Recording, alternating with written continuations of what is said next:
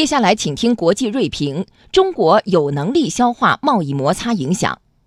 面对中方被迫采取的第三轮贸易反制措施，美方一些人最近宣称将再提高五千五百亿美元中国输美商品关税税率，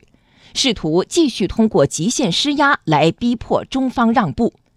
这显然又一次误判了中方的意志与能力。在捍卫国家核心利益和人民根本利益这一底线上，中国的意志坚不可摧，也有能力消化中美贸易摩擦带来的不利影响。一方面，消费已成为拉动中国经济增长的最大动力，不少输美产品都适合转向内销，在中国市场得到消化；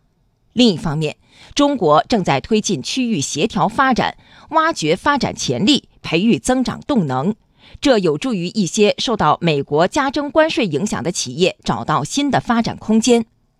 从长远来看，中国应对中美贸易摩擦的底气在于不断推进改革、扩大开放，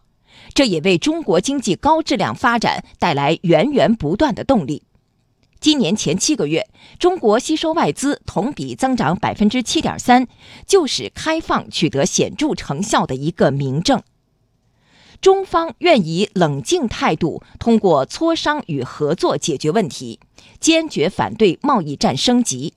如果美方仍一意孤行，中方将被迫奉陪到底，别无选择。